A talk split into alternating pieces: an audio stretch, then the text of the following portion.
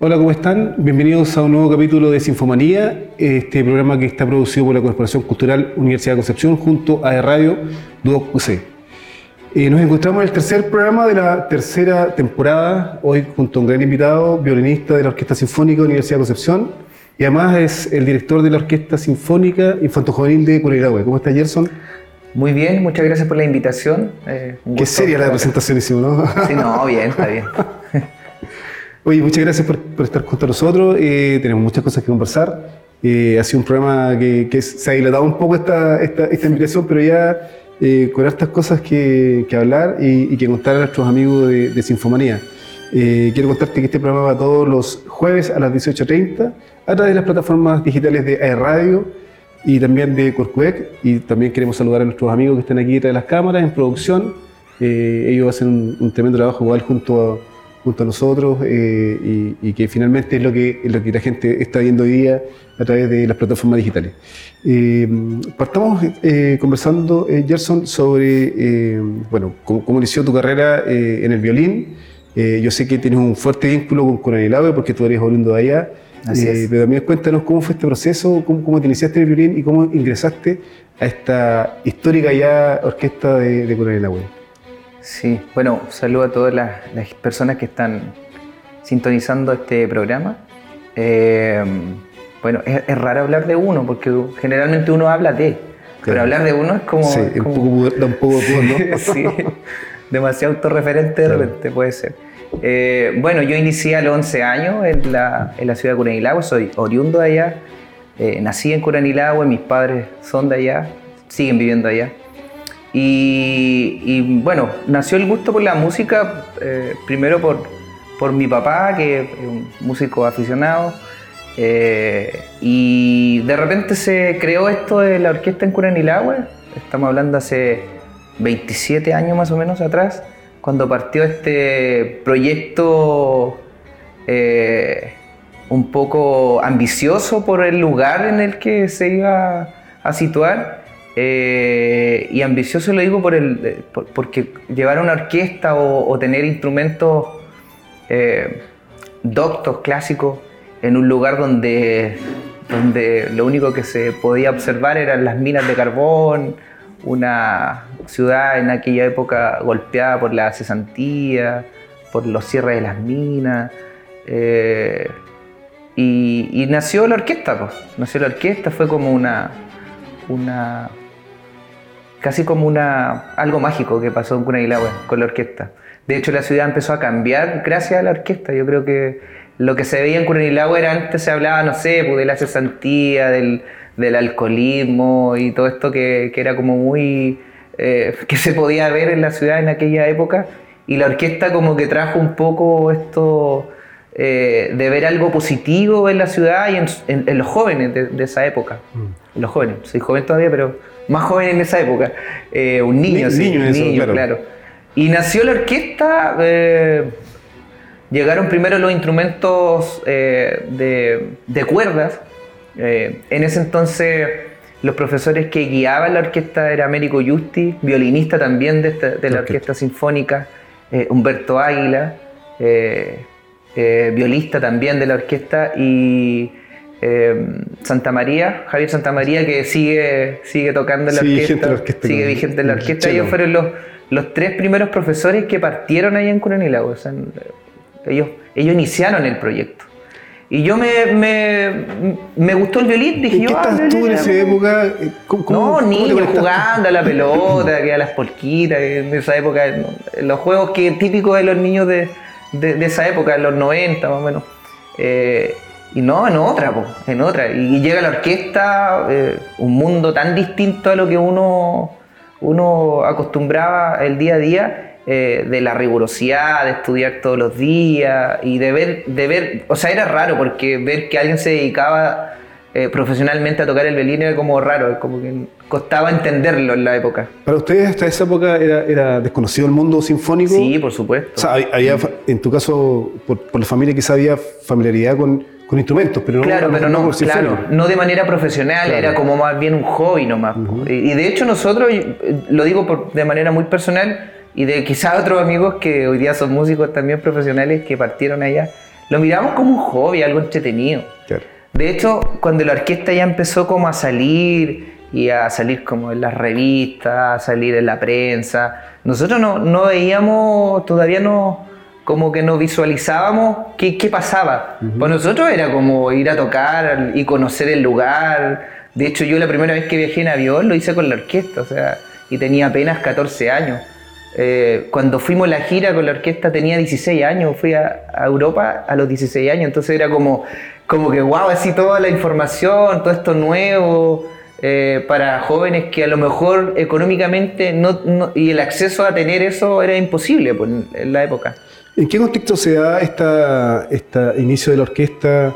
Eh, fue un proyecto, yo recuerdo que fue un proyecto de gobierno. Se- eh, partió como un proyecto Fondar. De hecho, estuvimos en los 30 años, a mí me entrevistaron en los 30 años del Fondar, porque eh, partió casi con el, con el Fondar esto. Claro. El, el Curailaue fue uno de los proyectos igual emblemáticos de la zona con el Fondar. Claro.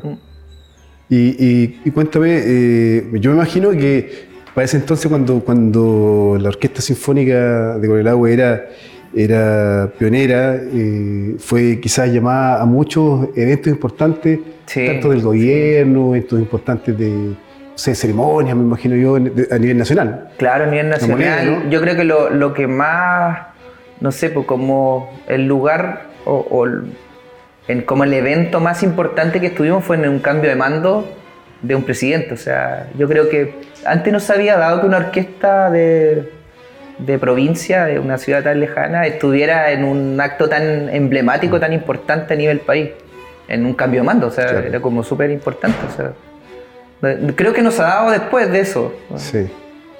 Eso es como lo más importante, yo creo que a nivel nacional eh, nosotros tuvimos, estar en un acto tan importante para el país y ser parte como del, del- de, de ese mismo espectáculo o de, ese mismo, de, ese mi- de esa misma ceremonia, eh, fue para nosotros igual fuerte, porque la televisión, las cámaras, era como demasiado fuerte para, para un niño Además, yo imagino que de no- 13, 14 años. en esa los época. programas y noticieros se- se- estaban constantemente También, sí, con el agua, y ustedes eran invitados como niños prodigios de la música a los programas también, ¿no? Sí, igual tuvimos la suerte de salir en varios reportajes que se hicieron en Curanilahue y también ir a algunos programas de televisión en esa época, no sé, Sal y Pimienta. ¿Sábado Gigante no les tocó? Eh, no, y fuimos a un programa de la que hacía la Bibi Kreuzberger, que era eh, Gigantes con Bibi, creo. Por ahí estuvimos en El Tiempo Zoro, en programa del... del O sea, tuvieron su, su de Pea gran, Pa, me acuerdo, gran minuto de fama. Sí, sí, pues estar en la televisión era como igual Oye, ¿cómo, cómo, se. ¿cómo se vivía en esa época cuando, cuando ustedes, sin estar eh, familiarizados con, con este proceso de, de una orquesta sinfónica, la formación, porque ustedes fueron eh, como la primera eh, etapa ¿no? de, de ese Sí. proyecto, eh, ¿cómo fue el proceso de vinculación a, a- a los instrumentos, con los maestros que tú ya mencionaste? ¿no? Mm. Eh, ¿Cómo fue este, este proceso que tuvieron que ir- ir- comenzar a, a vivir ustedes? Porque yo, yo me imagino que debe ser mucha disciplina al principio, ¿no? Sí, mucha disciplina. Eh, y algo que un niño hoy día no sé si está tan familiarizado con eso. Y, y que los procesos son muy lentos. Claro. En la música los procesos son, son a largo plazo. Entonces hoy día, no sé, pues los niños quieren todo un poco rápido. Pero en esa época, claro, era como normal que tú te demoraras en, en- en obtener algo a, a largo plazo. Claro. Y, y pa- por lo menos para mí fue como muy, muy normal, muy normal. Eh, Creo que como yo igual venía un poco de la disciplina de, de tocar instrumentos, sabía que se requería eh, disciplina estudio, y claro. estudio para poder conseguir eh, algo más adelante. pues. ¿Y en qué momento tú dices, oye, sí, yo creo que, creo que a esto me puedo dedicar? Ah, sí, yo creo que eso es- fue como el- la parte que más me costó. Ya. Porque al principio tú, igual encontréis que es entretenido viajar y todo, tocar, pero ya como dedicarte a ¿En esto profesionalmente, claro. Y, y también desconocimiento igual. Mm. En, en Chile creo que todavía no, no, no hay tanta información con respecto a... a- bueno, y también que, que no hay tanta orquesta en Chile Sí. pues, como para obtener... eh, para abrir esto como, como un campo laboral que sea grande, o sea, igual es pequeñito. Hoy día, sin duda, en Chile hay mucha eh, formación de orquesta a nivel Mm. escolar, eh, de academias eh, y otros eh, conservatorios, ¿no? Pero, pero quizás aún sigue estando eh, bajo ese, ese, ese nivel de, de cantidades de orquesta, cantidades de... de- de- O sea, igual, esa manera, ¿no? igual ha avanzado. Han habido. eh, Desde esa fecha hasta ahora, Claro, desde esa fecha hasta ahora sí, pues, o sea, yo creo que se debe contar como unas mil orquestas juveniles infantiles, no sé. al menos en cada comuna debe haber alguna, sí, ¿no? y, y también los colegios también lo han hecho como parte de su programa de, De formación. de formación, entonces igual había un poquito más de, de interés eh, por la música eh, a nivel nacional. Claro. Había un avance. Luego del proceso que ustedes empezaron a vivir ya de formación, de, de la técnica, de, de- de la disciplina, eh, ya comienzan las giras, tú ya lo mencionabas, Mm. eh, Santiago, diferentes ciudades, Sí, y, también se, se dan un salto también tam- eh, al extranjero. Eh, Claro. ¿cómo, se vive eso para un niño de, de Coronelahue? Sí, fue como igual... ¿Lo, lo, lo, lo- lo- entendían o, o no? Yo creo que nosotros lo entendíamos como un viaje así a otro lado, así como, como que tú vayas a viajar lejos nomás. Pero la gente entendió que era mucho más que eso. Claro. Yo me acuerdo que cuando tomamos el bus de Curanilahue a... Porque Santiago. viajamos de Curanilahue a Santiago y Santiago el avión a, a Alemania. eh, ¿Alemania casi llegaron toda la, primero? sí, y casi todas las personas en Curanilahue fueron a despedirnos, o sea que, que no tenían ningún vínculo como de, Claro. de familia, no, no eran ni familiares ni nada, y llegó mucha gente a despedirnos así con caravana. Un orgullo para la ciudad, ¿no? sí, un orgullo. un orgullo para la ciudad y, y yo creo que las personas también se sentían orgullosas de que, de que jóvenes de la ciudad tuvieran este viaje tan importante. Oye, y, y bueno, ya llegando a, a Europa, eh, tus compañeras y compañeros, ¿cómo, ¿cómo vivieron este proceso? ¿Qué repertorio llevaron, por ejemplo, te acuerdas? Sí, llevamos música. Bueno, nosotros en esa época éramos una orquesta que, que no era orquesta sinfónica. ¿Era orquesta de cuerda? Una orquesta de cuerda que tenía algunos instrumentos de viento, como por ejemplo una flauta por ahí, habían algunos cornos, y se armaba un repertorio que, que fuera como para esa agrupación. Llevamos eh, música igual eh, para eh, de cuerda, como Vivaldi, que era como lo que tocábamos harto en esa época, y música chilena también. Llevamos música chilena, porque obviamente igual teníamos que llevar un poco lo, nuestro a mostrarlo a, a Europa. pues, sé. ¿Y dónde tocaron allá? ¿Tú te acuerdas? ¿En qué? ¿En, en qué? Recuerdo, sí, en, en una feria que tocamos en Hannover, tocamos en Berlín también, tocamos, eh, bueno, y también nos nos ubicamos eh, mucho tiempo en una ciudad que se llamaba Meppen, Ya. eh, que ahí fue como el, el encuentro también que tuvimos con alumnos de una orquesta que era de un, de un colegio de allá en, en Alemania. Ahí estuvimos como 15, 20 días. ¿Cuánto duró la gira en total? Eh, fueron como casi 25 días, Wow. 20 días, una cosa. Porque igual tuvimos una... Ahí nos anunciaron que en el viaje, como a, la- a los 15, no, no, 10 días más o menos, que íbamos a ir a España, Ah, unos par de días. Porque eh, andaba el presidente en ese entonces, eh, don Ricardo Lago, y le iban a dar un premio. Eh, y tocamos la Casa de las Américas en España. Ahí me acuerdo que igual tuvimos O sea, estuvieron, un rato. eh, estuvieron en Alemania y España. Sí, y fuimos después a Extremadura. Fuimos un rato en Extremadura. Ahí tocamos igual. No, fue una gira, pero. Oye, ¿con- Full. ¿fueron solo o con los, los papás? ¿O- No, iba, iba una. Bueno, eh, la- iba toda la, eh, la orquesta, eh, los profesores. eh, me acuerdo que viajó Américo, Humberto, Javier. y algunos apoderados que eran parte como de la directiva de apoderados del- de la orquesta. Ellos igual viajaron. Los que hicieron los beneficios para juntar las Claro, lucas. sí, sí, ¿No? sí, yo creo, porque es que uno no es en ese Exacto, entonces no claro. cacha como Claro. ¿qué, qué se hace para ir para allá, o sea, tú nomás, po. Oye, ¿qué recuerdo tienes de tus maestros de la época? Eh, ¿Cómo fue ese...? ese- Sí, los mejores recuerdos, Sí. sobre todo Américo, que una persona igual eh, que, eh, que se entregó también al, al proyecto, po. o sea, igual eh, una persona que, bueno, aparte un de ser un oye, buen un maestro, claro. un buen gestor, un buen gestor que hizo que, que nosotros pudiéramos salir y, y sacarle provecho también al- a, lo, a lo popular, entre comillas, que la orquesta fue en ese entonces. Oye, eh, eh, hoy día eh, la- las vueltas de la vida te llevan a ser el director de esa orquesta. Sí, ¿Cómo- sí, qué loco. Claro, claro. Sí, fuiste, fue fuiste loco. uno de los, aquellos niños pioneros de, de esa orquesta y hoy día eres el director. Igual te toca contarle, imagino, la experiencia a los chicos que de hoy día, ¿no? Sí, Aunque sean distintos. Claro, o sea, igual es como un poquito... eh, al, al principio me costó como decir que sí, porque yo cuando tú ya estás fuera, entiendes lo- el impacto que tiene a nivel nacional la orquesta. Claro. Y hacerse cargo de ese impacto es, es igual mucho trabajo. Sí. Mucho trabajo, aparte que la gente igual siempre espera que la orquesta tenga eh, o siga siendo con distintos niños lo mismo que ha sido durante 20 o 27 años. Entonces eso es difícil porque permanecer con ese trabajo y que la orquesta siga sonando de hace 25, 27 años atrás y siga sonando tal cual hoy es, un- Claro. es una pega súper ahí como que hay que estar 24/7 casi. Seguro. Sí. Y la responsabilidad es, es grande. Sobre todo sabiendo que, que yo soy de allá. po. Es como que el, que el proyecto no muera, que siga sonando la orquesta como, como ha seguido sonando durante este, este tiempo y además eh, darle continuidad. ¿Cómo, cómo se vive hoy día un, un- un, eh, chico que de estos tiempos eh, y tocar un instrumento que es un instrumento, si tuviéramos que decirlo de alguna forma, análogo, que no está conectado a, a electricidad, es un, un instrumento que, que no requiere eh, más que la destreza de, de- de tocar versus los chicos de tu época? Sí, los tiempos han cambiado. El, acceso a la información es, más rápida. Claro.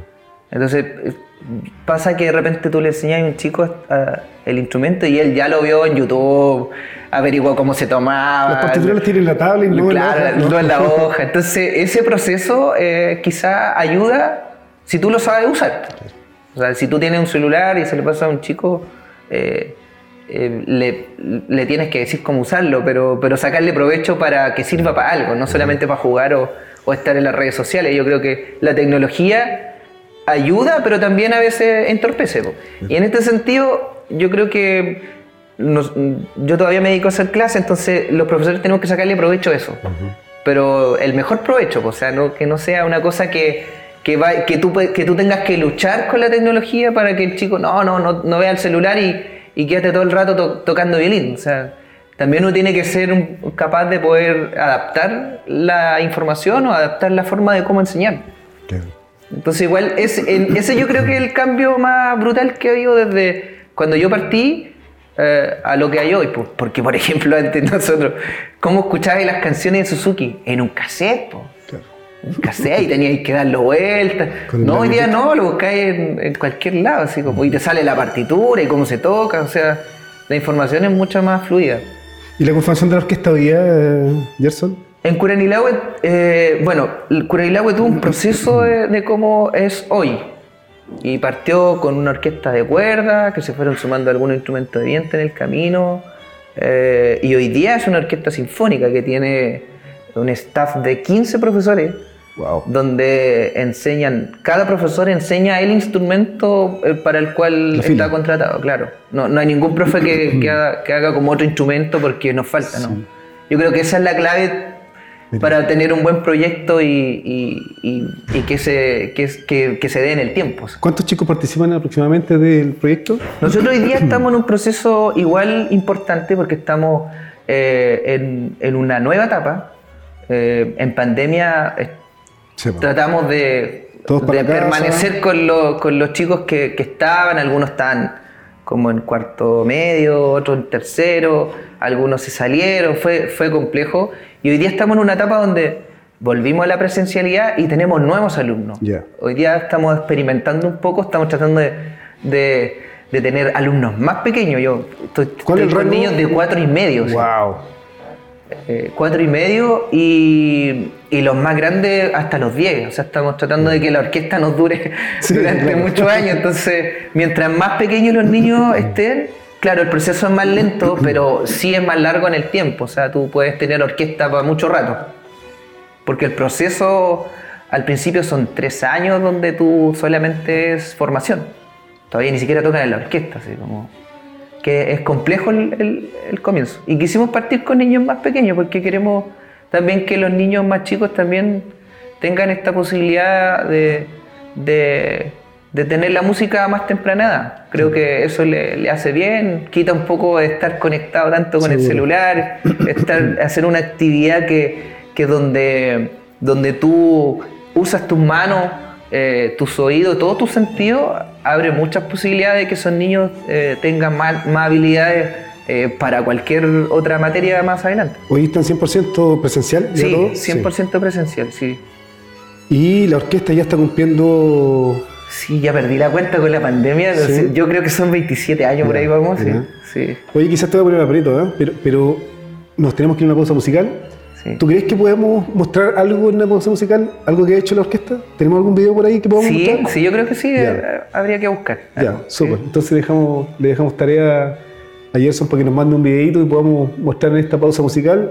Eh, y bueno, vamos y volvemos, seguimos conversando con Gerson varios temas como por ejemplo la gira de la Orquesta Sinfónica y bueno, tu llegada también a, a este grupo orquestal. Vamos y volvemos.